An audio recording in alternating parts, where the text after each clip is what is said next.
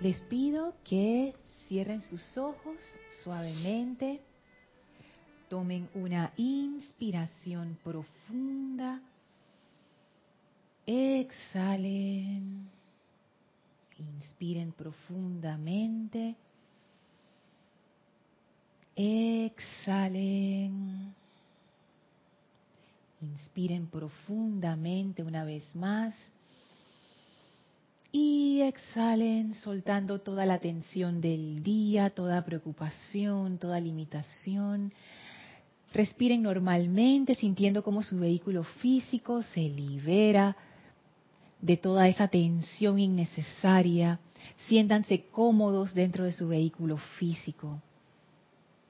Visualícense dentro de una gran llama blanca cristalina, que es la llama de la ascensión Visualicen cómo esa llama los rodea, los envuelve, purifica y vitaliza su vehículo físico. Mediante el poder de la respiración vamos a atraer esa llama dentro de cada uno de nuestros vehículos. Lo vamos a hacer de manera sencilla. En cada inhalación visualicen a la llama entrando a su vehículo físico con cada exhalación visualicen que la llama sale de ustedes llevándose toda discordia y transmutándola en perfección. Inhalen profundamente para introducir esa llama en su vehículo físico hasta llenarlo y cargarlo de luz. Y cuando exhalen, visualicen la llama sacando de ustedes toda la discordia, liberándola instantáneamente. Visualicen y sientan cómo su vehículo físico se va vitalizando, se va restaurando, se va armonizando. Un vehículo físico feliz, un vehículo físico amado. Vamos ahora a poner nuestra atención en el vehículo etérico, en nuestro mundo de memorias. Al inhalar profundamente absorban esa llama dentro de ustedes del vehículo etérico y en la exhalación visualicen cómo la llama se lleva toda la discordia de ese vehículo. Con cada inhalación y exhalación sientan cómo el vehículo etérico se purifica y todas esas memorias amargas son transmutadas en aprendizaje, en comprensión espiritual, en iluminación, en gozo.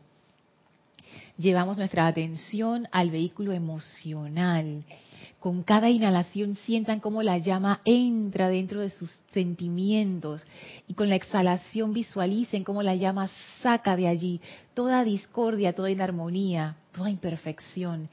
Y con cada inhalación y exhalación, con cada ciclo, ese vehículo se va volviendo más luminoso, más liviano, más colorido, más alegre, más brillante, más radiante. Siéntanse cómo se expanden dentro de este vehículo en armonía, en gozo, como con cada ciclo de inhalación y exhalación se va cargando, cargando, cargando, con esa cualidad ascensional de entusiasmo, gratitud y alegría de la llama de la ascensión. Llevamos nuestra atención al vehículo mental. Sientan cómo la llama entra al vehículo y cuando sale se lleva toda la limitación, se lleva todos los obstáculos, transformando ese vehículo mental en una esencia cristalina, liviana, con gran claridad, que les permite ahora ver su propio plan divino, contemplar la presencia de Dios yo soy en ustedes y en toda vida. Sentimos como nuestros vehículos han sido afinados, han sido acelerados y ascendidos dentro de la llama de la ascensión y cómo desde nuestro corazón se expande esa gran esencia crística que nos unifica con nuestra presencia yo soy. Frente a nosotros están los grandes serafines de Luxor, que abren ahora un portal. Entren a través de este portal que conecta con el templo de la ascensión en Luxor atraviesen sus grandes puertas de ascensión y victoria, atraviesen estos bellos jardines y contemplen ahora ese maravilloso retiro de ascensión, sus grandes columnas, su radiación majestuosa.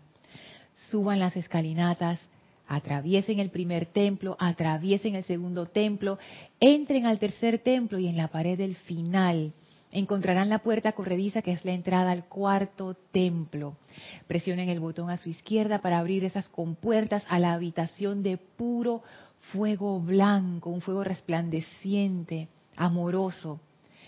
Esa habitación que no tiene límites, no tiene paredes. Entren allí y ahora estamos frente a la presencia del amado Maestro Ascendido Serapis Bey, que nos recibe sonriente, feliz de que estemos aquí una vez más. Las puertas se cierran tras nosotros y quedamos en esa intimidad mágica con el Maestro. Abrimos nuestra conciencia sin miedo para ser llenados con la sabiduría, con el amor y con el entusiasmo del amado Maestro Ascendido Serapis Bey y permanecemos en este estado de reverencia y gratitud mientras dura la clase. Tomen ahora una inspiración profunda. Exhalen y abran sus ojos. Bienvenidos todos a este espacio maestros de la energía vibración. Bienvenida Guiomar, bienvenida Elma. Gracias Gis por el servicio amoroso en cabina, chat y cámara. Gracias a todos ustedes sintonizados por internet a través de Serapis Bay Radio y Serapis Bay Televisión.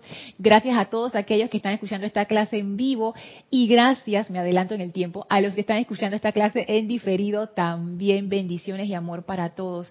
La magna presencia yo soy en mí reconoce, saluda y bendice a la presencia yo soy en todos y cada uno de ustedes. Yo soy aceptando igualmente. Gracias por ser parte de este empeño, por ser parte de esta comunidad. Gracias por su atención, gracias por su amor, gracias por su presencia virtual o física aquí.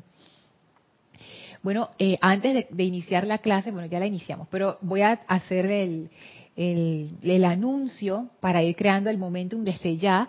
El 19 tenemos transmisión de la llama de la ascensión, febrero 19 es domingo. Eh, vamos a, celebrar ese ceremonial de transmisión de la llama de la ascensión, un ceremonial que es tan espectacular, tan ascensional, tan maravilloso. Y luego, ah, el ceremonial comienza, comenzamos a transmitir a las 8 y 50 horas de Panamá y el ceremonial comienza a las 9 de la mañana. Y en la tarde, a la 1 de la tarde, comienza el Serapis Movie con la película Concussion, eh, que es una película con Will Smith que Ramiro, que va a ser el anfitrión, nos adelantó que está súper buenísima. Así es que, que ahí se ve aspectos de la que es la consagración, la concentración, está muy rayo verde la película. Entonces, yo anticipo ya el, Serapis Movie, así que están todos invitados. Eh, recuerden que no transmitimos la película, solo los comentarios, así que cada quien eh, debe procurarse de su película en casa. Así es que ya saben que se acercan las actividades de febrero. Seguimos conversando entonces de lo que estábamos conversando en las clases anteriores acerca de la rebelión. Haciendo una, tratando de comprender en realidad esa rebelión, de dónde salió y por qué se dio. Y uno de, un comentario que me enviaron por correo electrónico, gracias a la presencia divina que me lo envió, uno de ustedes que escucha estas clases, me dejó, me dejó pensando y quiero traerlo a la clase de hoy. No lo voy a leer, pero en esencia, esta, esta radio, eh, bueno, televidente, me contaba que ella estaba pasando por una situación en donde ni ella misma se aguantaba. O sea, ella estaba como, como que, ustedes saben estos momentos donde uno mismo está como que con uno mismo que no se soporta, una situación ahí medio molestosa. Y entonces dice que la clase la ayudó porque ella pudo como salirse de ese ciclo vicioso y soltar esa, esa fijación. Y la razón por la que lo quiero traer es que yo he estado experimentando con eso estas semanas y me llamó la atención que justo lo que yo estado experimentando, esta bella eh, televidente también lo, lo, experimentó. Y lo que más me sorprende y lo que más me encanta es que tiene que ver con cambiar la conciencia con respecto a algo. ¿A qué me refiero? Hay veces que uno está tan empecinado en una cosa, pero tú cambias tu forma de pensar con respecto a eso y ya, de repente todo cambia y el empecinamiento que uno tenía y la necesidad de la cuestión como que se disolvió.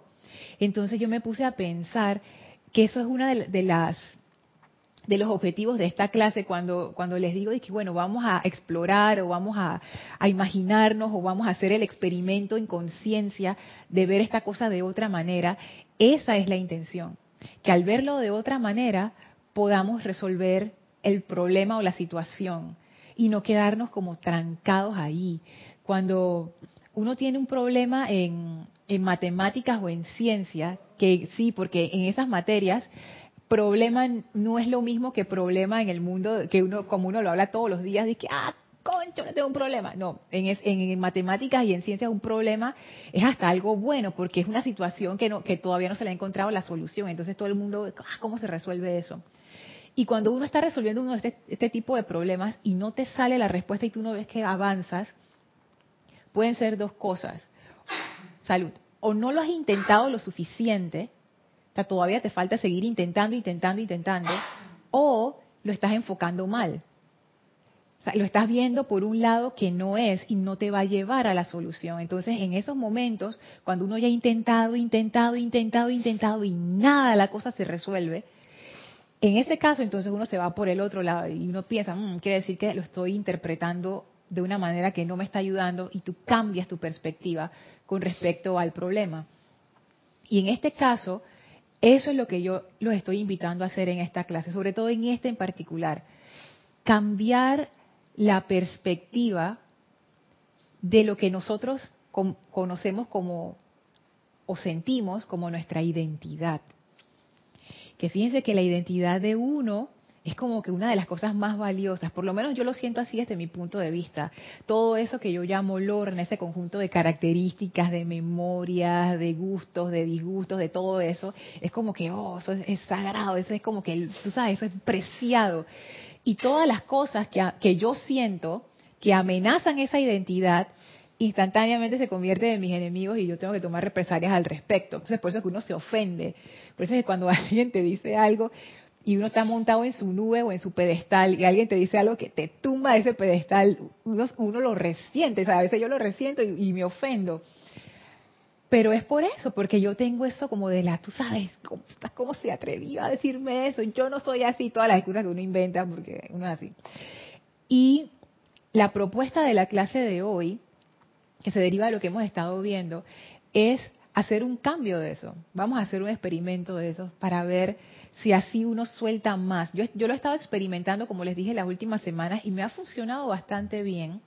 Todavía falta más experimentación, pero yo lo quiero traer a ver qué, qué, qué piensan, ¿no? qué me comentan, o, o, si ustedes también lo han probado y les ha funcionado para compartirlo entre todos.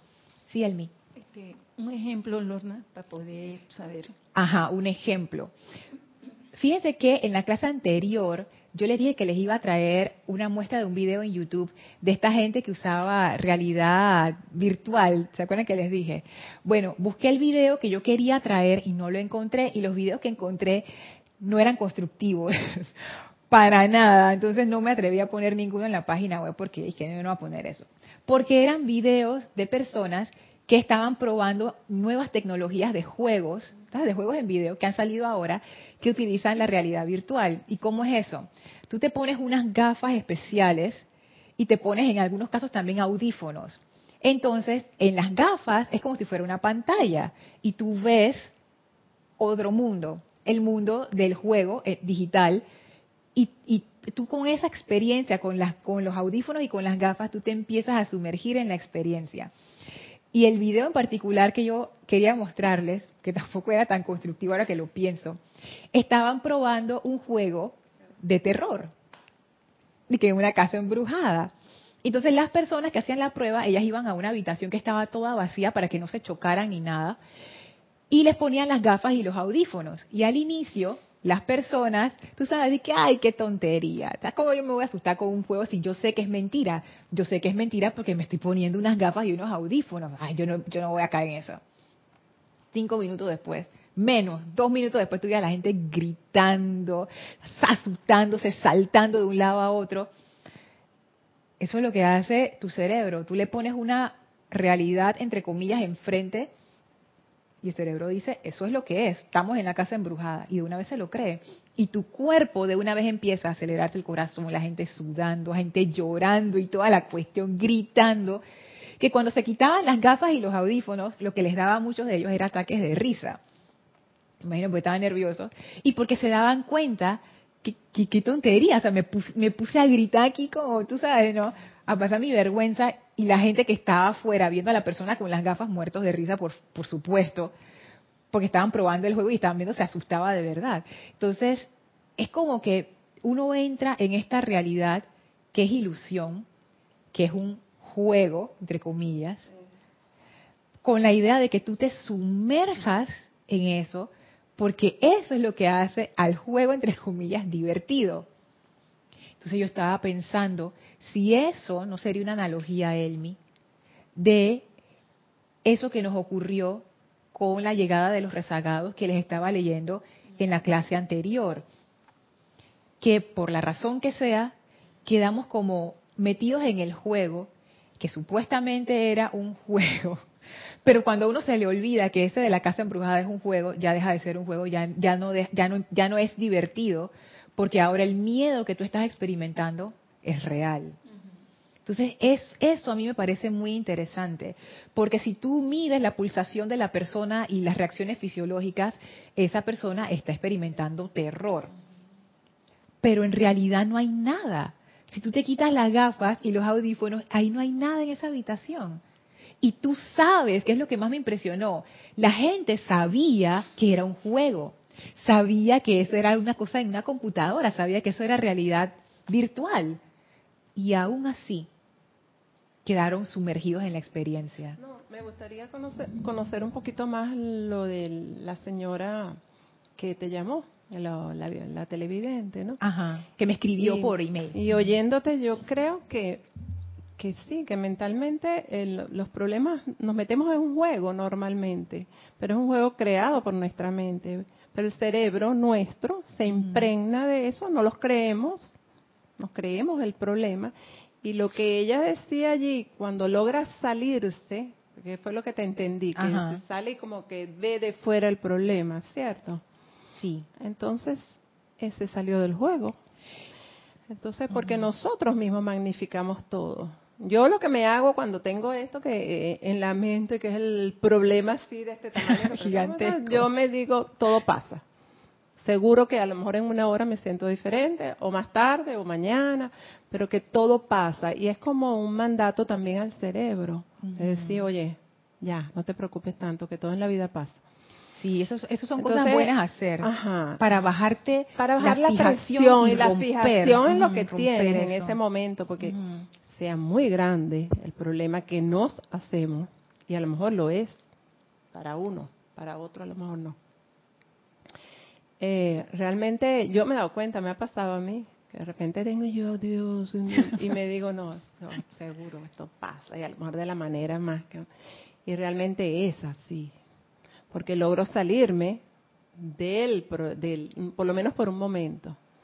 Entonces creo que más o menos se parece a, a lo de la televidente, que me parece interesante, porque realmente nosotros mismos nos creamos los problemas, los ponemos grandísimos o chiquiticos, si queremos, o medianamente, y los alimentamos a diario.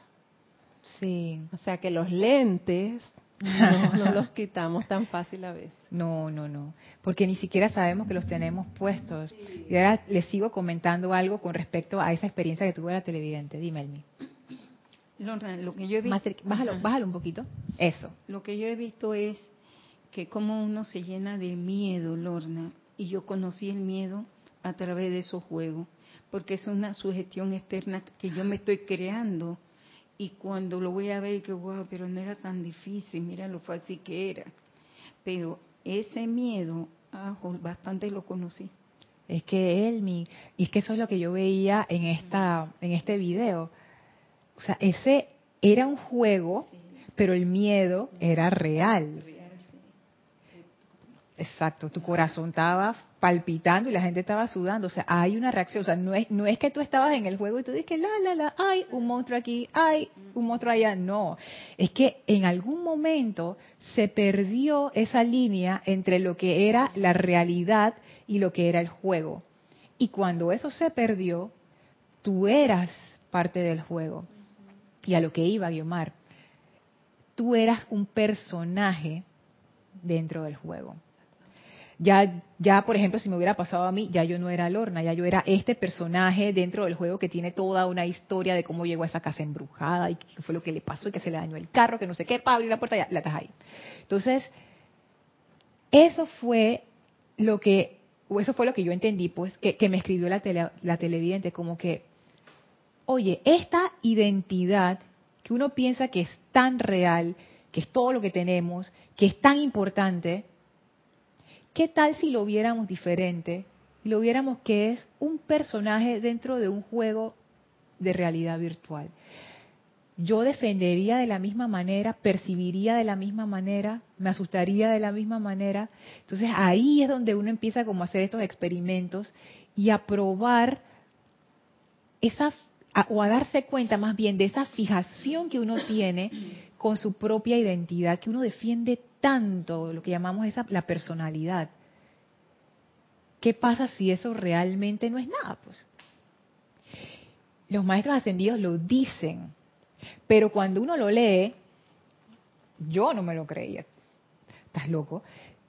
Uno intelectualmente dice sí, sí, sí, sí, pero en, pero adentro, en, sabes, en el sentimiento, uno dice no, no, no, porque oye, yo soy un individuo, yo soy un ser humano, entonces, claro, todo nos golpea durísimo.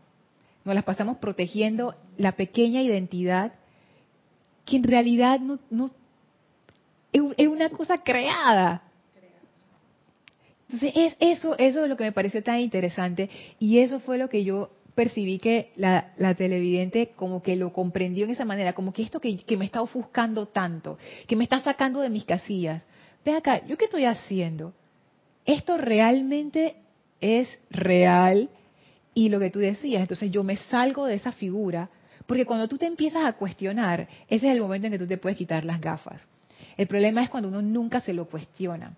Cuando uno está metido dentro de ese miedo, Elma, ahí no hay nada, o sea, tú estás totalmente identificado con lo que está ocurriendo. Pero en el momento en que tú haces un alto y miras la cosa como que desde afuera o haces el intento de separarte de eso, ahí es donde tú tienes la oportunidad de quitarte las gafas. Y cuando tú te las quitas, tú te das cuenta. Incluso si es una cuestión muy seria, cuando uno está metido, identificado totalmente en el problema, tú no ves soluciones. Para, ti todas las puertas están cerradas. Pero en el momento en que tú te sales un poco de ese marco, tú empiezas a ver, ah, mira, que hay una ventana, que hay una puerta, que hay otra puerta, así tengo opciones. Entonces, esa parte a mí me encantó de este ejemplo de realidad virtual y de lo que me escribió la, la televidente, porque yo lo he estado probando. Como que no darle tanta importancia. Fíjese que yo digo tanta importancia. Yo creo que en realidad tu personalidad o tu identidad, lo que uno llama esto, no es importante pero yo todavía no he logrado desligar eso completamente. Entonces, en mi caso es por lo menos no darle tanta importancia, como bajarle, bajarle el fuego a la, a la cuestión, bajarle el volumen a esa música estridente. Llegar a un momento en que ya yo pueda decir, ah, tratarlo como, como un vestido, como un vehículo, pero no como que esta es la realidad, esta es mi vida, yo tengo que defenderla y mira lo que me está ocurriendo. Como, es como, como dejar ir un poco, ¿no? Como soltar esa identificación feroz con esa pequeña identidad.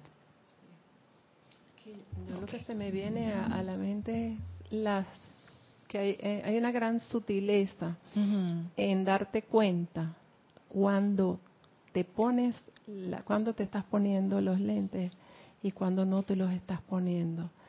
Ahí es tan importante darse cuenta porque allí, allí está el, yo diría, la, la solución, porque no nos damos cuenta y nos metemos.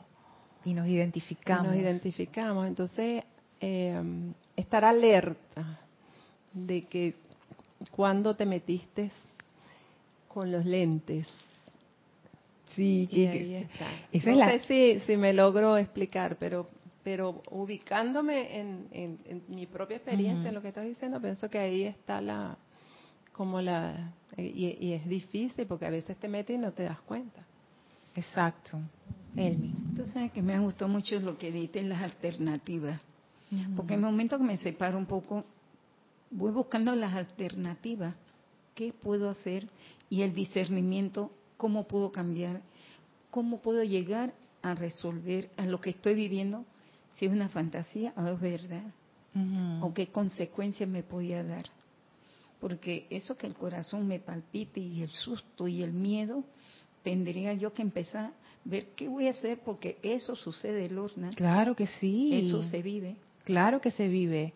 Claro que se vive. Estamos poniendo el ejemplo de, de, este juego de realidad virtual, pero la idea es que llevemos esa analogía a nuestra vida y hagamos el juego de pensar, bueno, si yo considerara esta existencia en este planeta, esta encarnación, como uno de esos juegos de realidad aumentada, si esto fuera el juego de realidad aumentada, ¿cómo me comportaría yo? ¿Cambiaría en algo mi comportamiento? En mi caso sí, porque porque no agarro las cosas tan en serio y eso es me hace consciente de que tengo las gafas puestas, no se me olvida que tengo las gafas puestas. Pero cuando yo no me acuerdo de eso, estoy identificadísima con lo que me está ocurriendo y no puedo ver las alternativas, no puedo ver las soluciones, no puedo ver, ver, las manos que están ahí para ayudarme, no veo nada, no veo nada. Y eso de la identificación, yo me puse incluso a pensar, pero ya estás como ya filosofando, que ese es el poder de la atención. Los maestros hablan mucho acerca del poder de la atención. Yo me quedé pensando en eso. Yo digo, ¿será que este es como uno de estos poderes increíbles que tiene el ser? Que doquiera que tú pongas tu atención, tú te identificas con eso. Ponte, yo estoy leyendo un libro y estoy tan metida en el libro que a mí se me olvidó que estaba en otro lugar, que no sé qué, que me están llamando. A, esa, a mí me ha pasado, que me están llamando y yo estoy tan metida en el libro, tan metida en lo que estoy haciendo que ni me doy cuenta. Hay veces que uno está tan entretenido haciendo algo, toda tu atención está allí, que, oye, no, te, no, no me escuchaste que te estaba llamando. No. Hay veces que uno está tan metido viendo una película, ahí ni siquiera uno tiene las gafas, como decía Isa en la clase pasada. Pero tú te has metido en la película que cuando pasa algo te sobresaltas igual que los actores. O empiezas a hablar con la gente en la película. No te metas ahí, ahí está el monstruo, no, déjalo. Entonces, son cosas.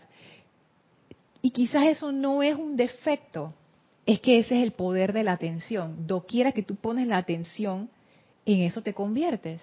Eso es un gran poder es un gran, gran poder. Que si uno no lo sabe usar bien, se convierte en un montón de locuras que uno no se quiere convertir. Sí, se dice Yomar, prepárate. Así es que ese poder de la atención es muy interesante.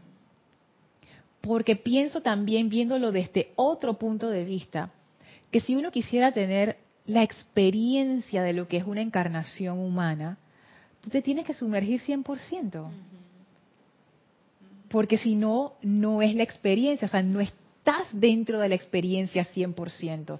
Si tú quieres jugar ese juego de la casa embrujada, para realmente jugarlo, para realmente experimentarlo con todo tu ser, tú tienes que sumergirte en ese mundo y olvidarte que tú estás en una habitación vacía, sino que tú te conviertes en ese personaje. Entonces yo me pregunto si será eso parte también de lo que es venir a la encarnación que tú pones tu atención, como que mi atención está aquí, y al enfocarte en ese ser externo, ya, tú te conviertes en ese ser externo. Pero eso es, eso es el proceso natural de ese poder que llamamos la atención. Valentina de la Vega desde Madrid, España dice, bendiciones Lorna y a todos. Bendiciones. Este bendice Valentina, qué gusto. ¿En qué momento debemos invocar a nuestra presencia para pedir ayuda? ¿Cuando estamos dentro del problema o una vez que lo vemos desde afuera? Eh, Valentina, yo lo pido en todos los momentos. Porque hay veces que tú ves el problema venir y lo, hay veces que uno no lo anticipa, pero hay veces que uno lo anticipa y ya yo desde ahí estoy invocando. Después viene la marejada, porque tú, tú ves que la ola viene y la ola viene porque a veces que la ola como que se queda por allá, pero a veces que la ola sí llega, y ahí invocando de nuevo hasta que la ola pasa y ya todo se normaliza. O sea que en todo momento, en todo momento, cuando los maestros ascendidos lo ponen tan sencillo, el amado Saint Germain especialmente, lo pone sencillo, dice, cuando tú te sientas mal, invoca. Ya. Entonces ahí es como que me estoy sintiendo discordante, invoca ya. Ah, pero es un poquitito de discordia, no es mucho, invoca. Ah, me siento horrible, maestro, no hay nada que me quite este dolor del corazón, invoca. O sea, no hay excusa para no invocar. Eso es algo que a mí me, me impactó mucho del amado Saint Germain, que es una práctica tan sencilla y yo confieso que todavía yo no la he podido llevar al máximo en mi aplicación de todos los días. Pero es, es sencillo. Y yo creo que parte de por qué uno no lo hace apenas uno siente la discordia adentro, por muy leve que sea, tiene que ver con este tema de la rebelión, que está amarrado con todo lo que hemos estado hablando. Y aquí es donde la cuestión se une. Porque cuando uno entra en esta identidad separada, vamos a llamarlo así, ahí ocurre una situación. Si yo tengo una sola conciencia, es una sola conciencia y ahí no hay rebelión. O sea, yo no me puedo rebelar contra mí misma porque ni que, ay, me estoy obligando a ser sano. Pero cuando tú tienes dos, ahí sí puede haber rebelión. Si hay dos conciencias separadas, ahí sí hay rebelión. La posibilidad de la rebelión existe. Porque se puede dar el caso que una conciencia quiera ir para un lado y la otra conciencia no quiera ir para allá. Entonces ahí empieza a haber el roce. Y la hipótesis es que si mi conciencia está en unicidad, no hay rebelión, porque yo soy y yo voy para donde yo quiero ir, no está polarizada. Pero si yo estoy en separatividad, quiere decir que mi atención está enfocada en una parte y hay otra parte que está como por fuera y ahí sí puede haber choque de voluntades. Ahí se puede dar la rebelión. Entonces yo me pongo a pensar si esta esa, esa rebelión, ¿qué es? Y yo lo que experimento es que es como que esa fijación tan grande que yo tengo con ese, esa personalidad o ese ser externo, me hace muy difícil soltar y darle eso de vuelta a la presencia. Porque no quiero, pues, porque no. Y eso es una de las cosas que yo he estado practicando. Soltar. Porque hay cosas en la vida de uno que uno sí suelta, y que así, ah, tranquilamente, pero hay otras cosas que no. Y no, son, no necesariamente son cosas discordantes. Hay veces que uno tiene una parte de su vida que uno atesora mucho. Para algunas personas puede ser su familia o su relación con su pareja o su parte profesional o su parte con la salud. Un animalito. Un animalito, cualquiera de estas cosas. Y esas cosas al atesorarlas, uno, uno no quiere dejar que esa presencia, porque uno todavía lo ve como separado, se meta ahí. Si todo está bien, ¿para qué la voy a invocar? ¿Para qué la voy a invocar si todo está bien? Porque después vengo, la invoco y cambia las cosas y entonces, no, no, no, ahí estamos bien. Ayúdame, como decía Valentina, en la parte que está mal. Pero una vez que esa parte se compone, ya, ya, ya, ya, ya, ya. Te puedes ir, gracias. Gracias por arreglarme mi vida. Gracias, ya, ya, estamos bien. Y yo sigo con mi pequeño mundo controlado, en mi pequeña realidad virtual.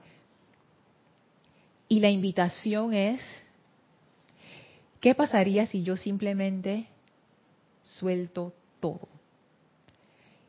Y como a mí me gusta decirlo, lo pongo en manos de la presencia. Pero cada quien tiene su forma de decir esto. ¿Y qué, qué sería soltar todo?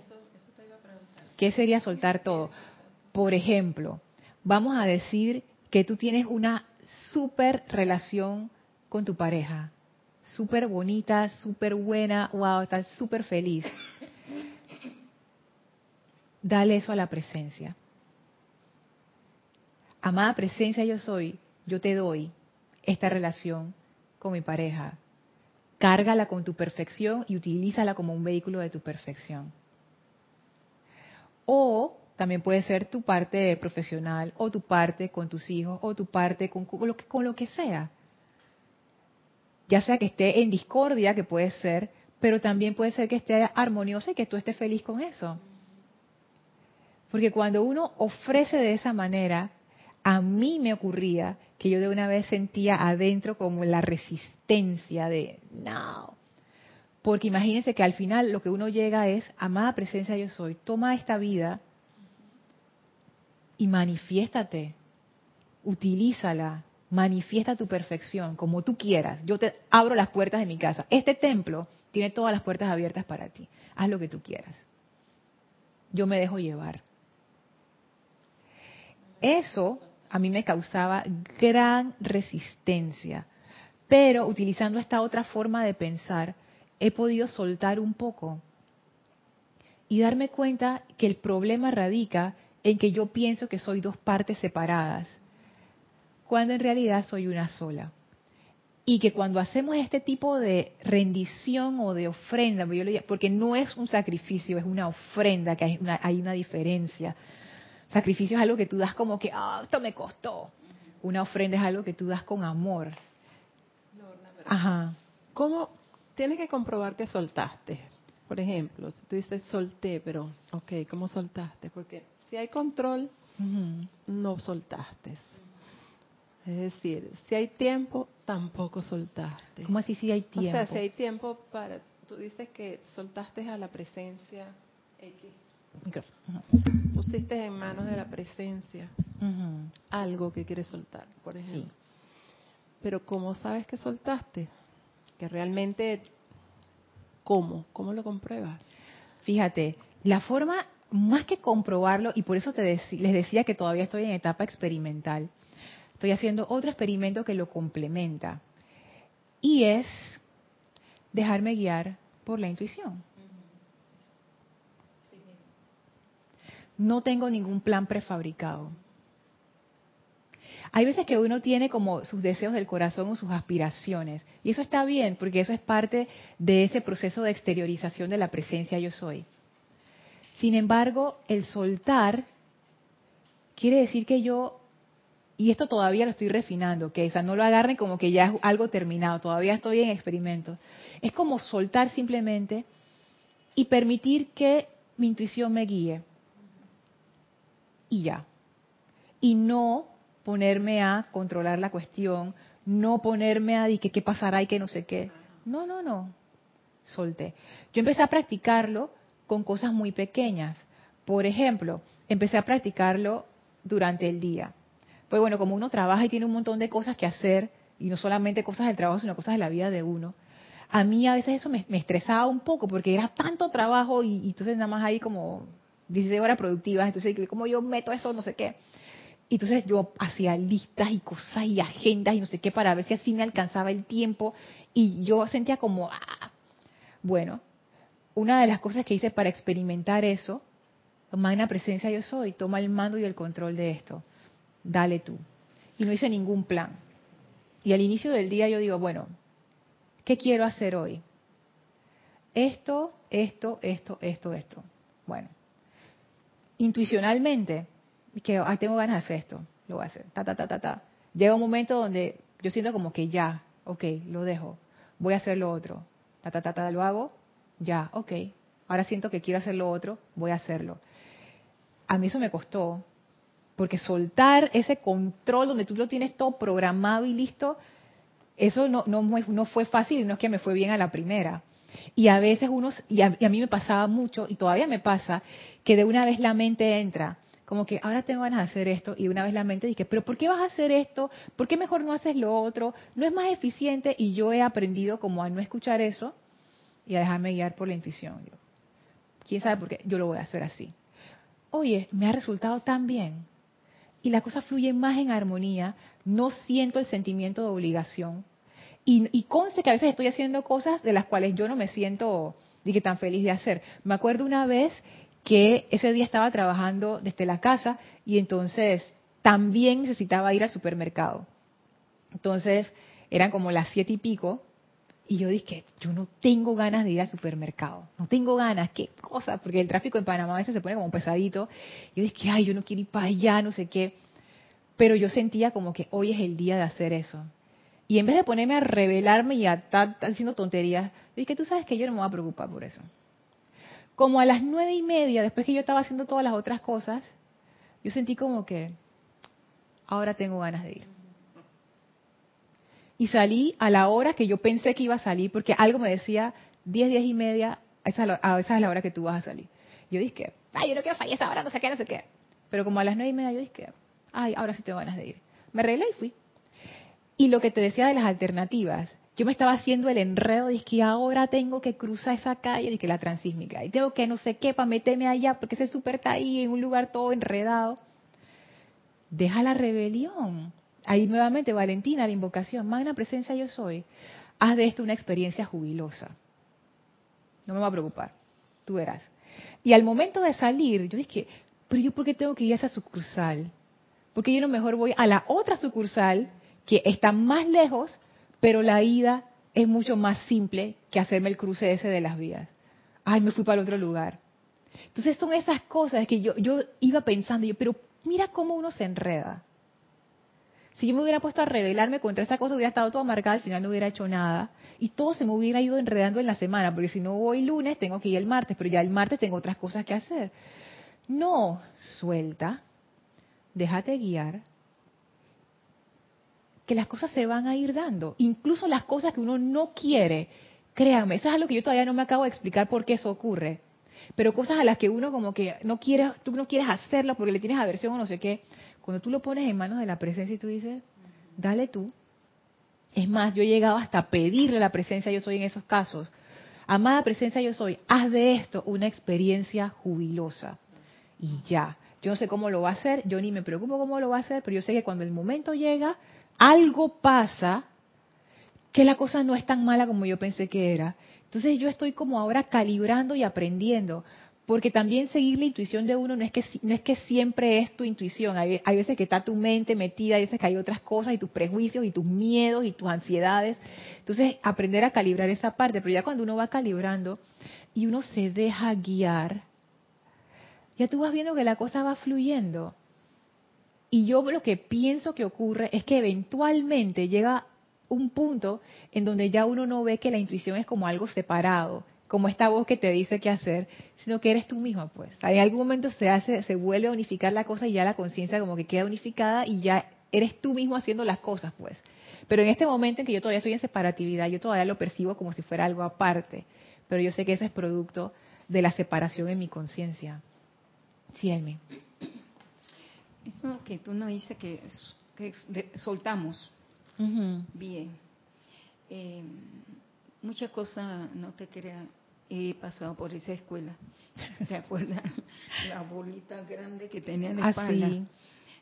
Yo decía, pero voy a estar meditando, voy a estar pidiendo la presencia y veía que eso no mejoraba. Porque no lo quería soltar, Lorna. Pensaba, Ah, mira tú. pensaba que la solución era tangible, que, que iba a haber una magia y un milagro. No, mi amor. Vaya alma al médico, opérate, corta eso y soltaste. Entonces yo era la que estaba haciendo resistencia con la presencia, porque el mal tiene que ir al médico. La presencia, el mal visítalo y, y- y resuelve eso rápido. Y gracias, Padre, mejor me fue. ¿Viste? Sí, Es que, me gustaba mi pero... ¡Ay, Giselle, que no me había dado cuenta! Pero es que, fíjate, el- a mí me encanta ese ejemplo, porque hay veces que uno piensa que las cosas se resuelven de una manera en particular.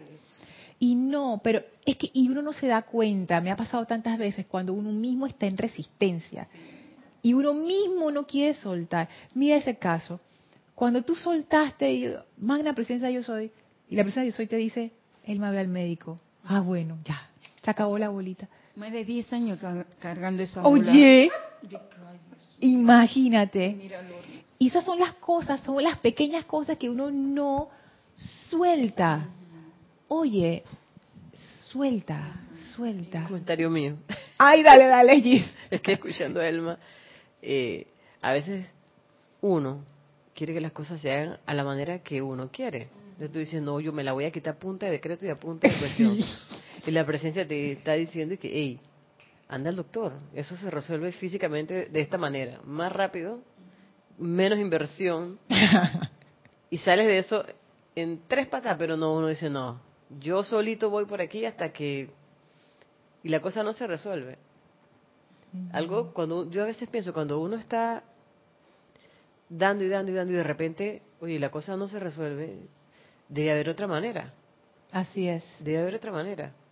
Y a veces es más sencillo, como que vas al doctor y te sacan esa cuestión, mira, yo ni me había dado cuenta que ya no la tenía fácil, tan fácil fue. 20 minutos duró lo de 10 años mi Ay, no, Elmi. Ey, eso es una lección de vida. Sí, 20 20 minutos.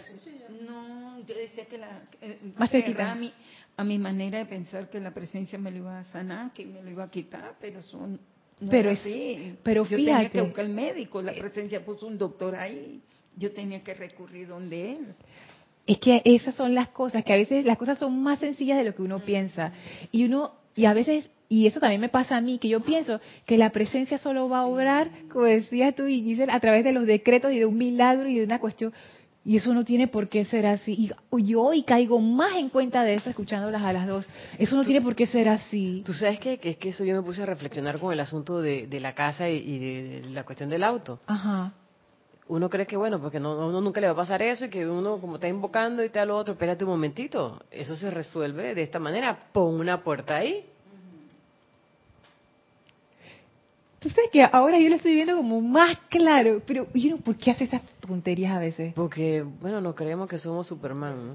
Sí, es que algo que tú dijiste, que tú dijiste que yo lo quiero resolver yo solito. Yo solo, espérate, yo lo voy a resolver a punta de decreto, y porque yo soy, es un poco arrogante, tú sabes.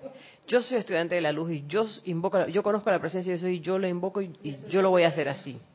Y entonces ahí hay cierto grado de arrogancia en uno mismo, en vez de reconocer, espérate, ¿para qué están los médicos? ¿Para qué están los soldadores? ¿Para qué está esta gente si no es para prestar un servicio? Entonces lo que yo veo, lo que nos toca ahí es en esa situación invocar a la presencia de acá, el doctor, amada presencia yo soy, ponme el doctor apropiado, el que yo necesito, el que me va a hacer un trabajo bien hecho, que si yo trabaja a través de este médico, trabaja a través de esta persona que está prestándome este servicio. Sí, y es más, me atrevo a pensar que cuando uno tiene esa situación, uno lo que hace es que invoca, magna presencia yo soy, soluciona esta situación y de repente la idea viene y dice, Giselle, pon una puerta, él me ve al médico. Ya esa es la solución. Pero no, Pero uno dice, uno no, quiere que... espérate, así no, es como yo digo. ¿Viste? ¿Cómo es, ¿Cómo es uno? Y hay en la vida, me doy cuenta que uno se puede esconder detrás de los decretos y uno piensa, ay, ¿cómo es uno? Uno piensa que uno lo está haciendo bien y que uno se está dejando guiar y que uno está en rendición porque uno está haciendo los decretos y las invocaciones. Uno no ha hecho ninguna rendición, porque uno ya tiene su plan. Yo sé cómo yo voy a resolver esto. Y esto se resuelve a punta de decreto. Cuando la presencia te, si tú, uno hace realmente el llamado y suelta, se abren las puertas y uno nada más tiene que estar pendiente por dónde viene la cuestión. La cuestión viene. Entonces, wow, ahora, ahora me quedo pensando en esa insensatez que realmente es parte de esa rebelión, parte de esa, no sé, de esa nube que uno tiene, los maestros le llaman eso el velo de Maya, que no, que no te permite como ver a través y abrirte. Y fíjate, la presencia de yo soy tiene soluciones naturales, sencillas. ¿Por qué uno no se deja guiar? Tú sabes que a mí me interesó cuando la vez pasada tuviste que la rebelión interna, que no la conocíamos. Yo me acordaba de esto. De la bolita. De la bola, porque yo Sí, decía, una era rebelión interna que yo tenía que decir, bueno, la presencia me lo va a resolver. Pero pensaba que era en otra forma. Y era Wow. como dice Giselle, y como dices tú. Algo físico. Sí, algo físico. Y fíjate que también me ha pasado, estas son las cosas, ¿no? También aquí veo rebelión. Ponte que una de las cosas que a mí más me estresa es conducir cuando hay tranque, tranque vehicular, o sea que hay un montón de tráfico y es hora max, eh, donde está todo el mundo afuera en la calle. Y en Panamá antes es- era hora pico, antes las horas pico eran en la mañana y en la tarde. Después, al final, no era hora pico como entre 9 y 11. Todas las demás horas son horas pico como hasta las ocho y media, nueve de la noche. Y ahora, las últimas veces que he salido, ni siquiera, mira, yo marqué que llegó más reciente acá a Panamá y que ahora es todo el tiempo. Efectivamente, ya no hay cuando no es hora pico. O sea, la hora pico en Panamá comienza a partir como de las cinco y media, seis y termina como a las ocho y me- de la mañana, termina como a las ocho y media, nueve de la noche. Entonces, cuando, si tú vas a hacer algo, tú te vas a encontrar esa situación. Y a mí eso me estresa. Ay, yo no quiero ir para allá, yo no quiero manejar, yo no sé qué, no sé qué. Y el tráfico, y, no voy a encontrar ahí, ta, ta, ta. Hasta que por fin se me, tú sabes, uno se ilumina y dice, pero yo por qué, por qué yo me estoy resistiendo a esta situación? Magna presencia yo soy. Yo te ofrezco este manejo por la ciudad de Panamá, agárralo tú. Es más, te pido que sea una experiencia jubilosa, armoniosa y pacífica. y suelta. Pero a veces yo no quiero soltar, porque yo estoy con mi ansiedad y mi cuestión, ¿por qué yo no suelto eso? ¿Por qué no soltamos aquello que nos lastima? Eso es algo muy interesante, yo me lo pregunto. El miedo que uno tiene, ¿verdad? Tiene que, tiene que ser algo de eso, ¿Será porque no, no le encuentro otra explicación. Porque uno se aferraría tanto a algo si uno no tiene como miedo de perderlo. Y me doy cuenta también que a veces uno se resiste a sanarse. Te resistes a la armonía. Te resistes a la felicidad. Pero no nos damos cuenta que lo estamos haciendo. Que esa- es la parte en donde uno se le olvida quitarse las gafas. O sea, no te das cuenta que estás metido y lo que tú tienes que hacer es, hey, magna presencia yo soy, yo te doy esta situación. ¿Cómo la presencia lo va a resolver? Yo no sé. ¿Qué ella va a hacer? Yo no sé. Pero yo lo que deseo es que esta sea una situación feliz. Yo no quiero que esto me cause más estrés. Así que yo hago mi invocación, hago mi petición y dejo que la cosa fluya y me dejo guiar por mi intuición. Me ha ido mejor. Todavía me falta más práctica. Pero yo anhelo el momento en que eso deje de ser un problema en mí. Y que yo simplemente ni siquiera piense en eso. Porque como dice el amado Saint Germain, somos condescendientes, bueno, él no lo dice textualmente así, pero es lo que yo infiero de su mensaje, somos muy condescendientes con la discordia. Apenas eso aparece y corta eso ya, no le des atención, no le des vueltas a la situación, pero no, uno se da como con el gustito de esa discordia. No puede ser que uno tenga situaciones en su vida que le están causando estrés y discordia y, y uno no haga nada al respecto. Porque para eso precisamente es la enseñanza.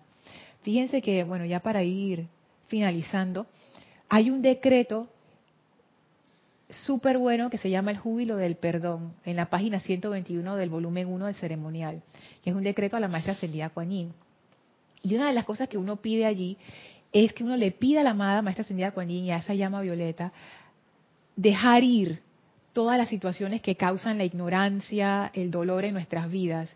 Y a mí ese párrafo me causa tanto, me, interesa tanto, porque no, dice dejar ir los efectos de la ignorancia, la no sé qué cosa y el, y el dolor en nuestras vidas.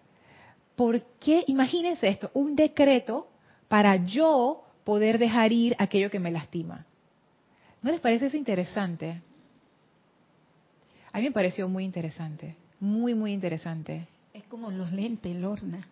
Lo tienes puesto y no te lo quieres quitar.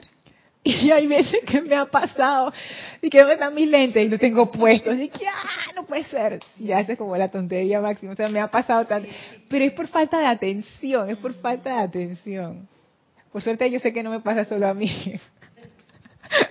Nos pasa a todos. A veces estoy buscando y que, ¿dónde dejé las llaves? Y las tienes en la mano. Oye, y así mismo es uno.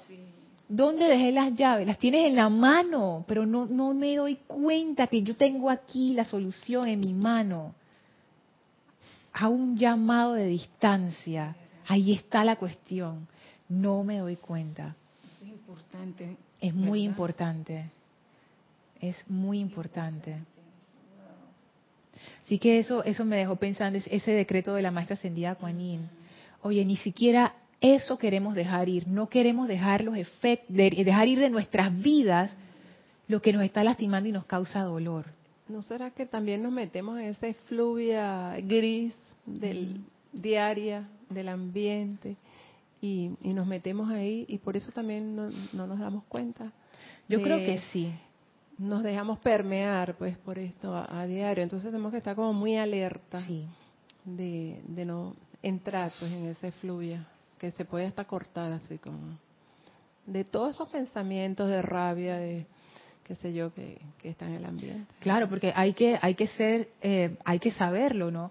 Que uno no está solo en una pecera aislada, uno forma parte del mundo. Sales en el carro Ya, y, o y tienes a tu alrededor un poco de gente furiosa. claro que sí. Entonces, si no sales armonizada ya, te metes ahí.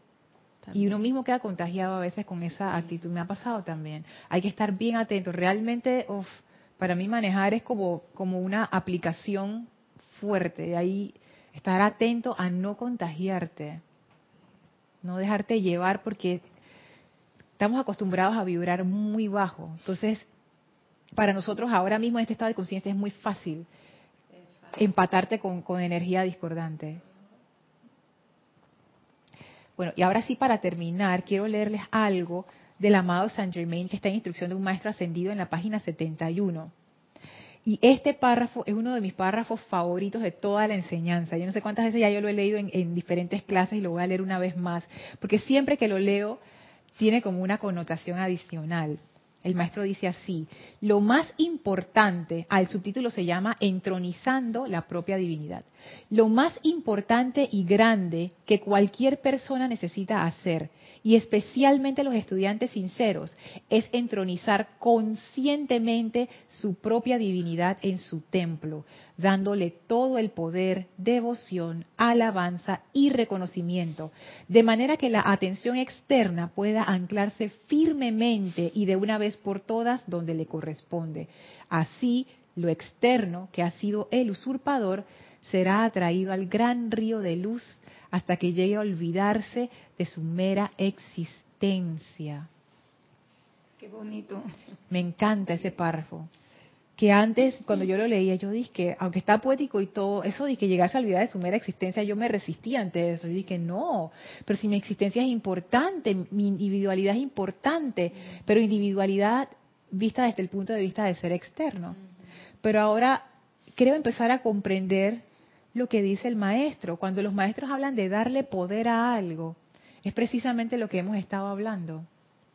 Tenemos las llaves en la mano, pero le estamos dando poder a la ansiedad, al miedo de que se me perdió, de que no las encuentro, de que ahora qué voy a hacer y no voy a poder salir, no voy a llegar a tiempo y todas esas cosas que uno piensa. Cuando uno lo que puede hacer es detenerse. Y cuando tú te detienes, de una vez te das cuenta, ah, mira, las tengo aquí. Así que esto es es importante empezar a soltar esa identificación con esa pequeña personalidad y realmente darse cuenta que no es tan importante como uno piensa. Invocar más a la presencia en las cosas cotidianas para que sea la y dejarla actuar sin meterse. Y dejarla actuar es, ya yo puse esto en tus manos, yo no le voy a meter más mente. Y simplemente tú te dejas guiar por la intuición. No es que ahora no vas a hacer nada, no es que tú te tiras al abandono y que ahora la presencia va a resolver y yo no hago nada. No, esa no es la, la clave. La clave es, yo puse esto en manos de la presencia, ahora voy a poner atención. Mi intuición me va a decir cuál es el siguiente paso. Y lo voy haciendo, y lo voy haciendo. Y puede ser que la intuición te diga un paso y tú de una vez sientas y que no, pero ¿cómo yo voy a hacer eso? Y cuando... Y, no, ni le metas mente. Te puedo decir con base en la experiencia que cuando llegue el momento que, que eso se tiene que dar, tú vas a estar preparado. Vas a estar listo. Deja que la cosa fluya, fluya, deja que la cuestión fluya. Así que bueno, si no hay preguntas o comentarios adicionales, ¿no? Vamos entonces a cerrar la clase, vamos a cerrar nuestros ojos y a regresar la atención al amado Maestro Ascendido Serapis Bey en el cuarto templo. Visualizamos al Maestro radiante, feliz, y sentimos como el Maestro nos envuelve en su gran llama de la ascensión como un regalo para toda esta semana, de manera que podamos permanecer ascendidos en esa conciencia luminosa y perfecta con gran reverencia y amor nos inclinamos en conciencia ante el Maestro y ahora nos retiramos del cuarto templo, nos retiramos del tercer templo, nos retiramos del segundo templo, nos retiramos del primer templo, descendemos las escalinatas, atravesamos el jardín, salimos por las grandes puertas de Luxor y a través de ese portal sostenido por serafines regresamos al sitio físico donde nos encontramos y aprovechamos para expandir esa radiación de ascensión y victoria a todo nuestro alrededor. Tomen ahora una inspiración profunda. Exhalen y abran sus ojos. Muchísimas gracias por haberme...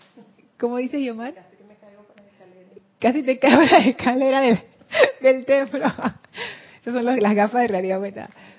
Eh, gracias, Guiomar y Elvin, por estar aquí. Gracias a todos ustedes por estar conectados. Gracias, Gis, por el servicio amoroso. Yo soy Lorna Sánchez. Esto fue Maestros de la Energía y Vibración. Deseo para todos ustedes ascensión y victoria. Mil bendiciones. Gracias. Gracias.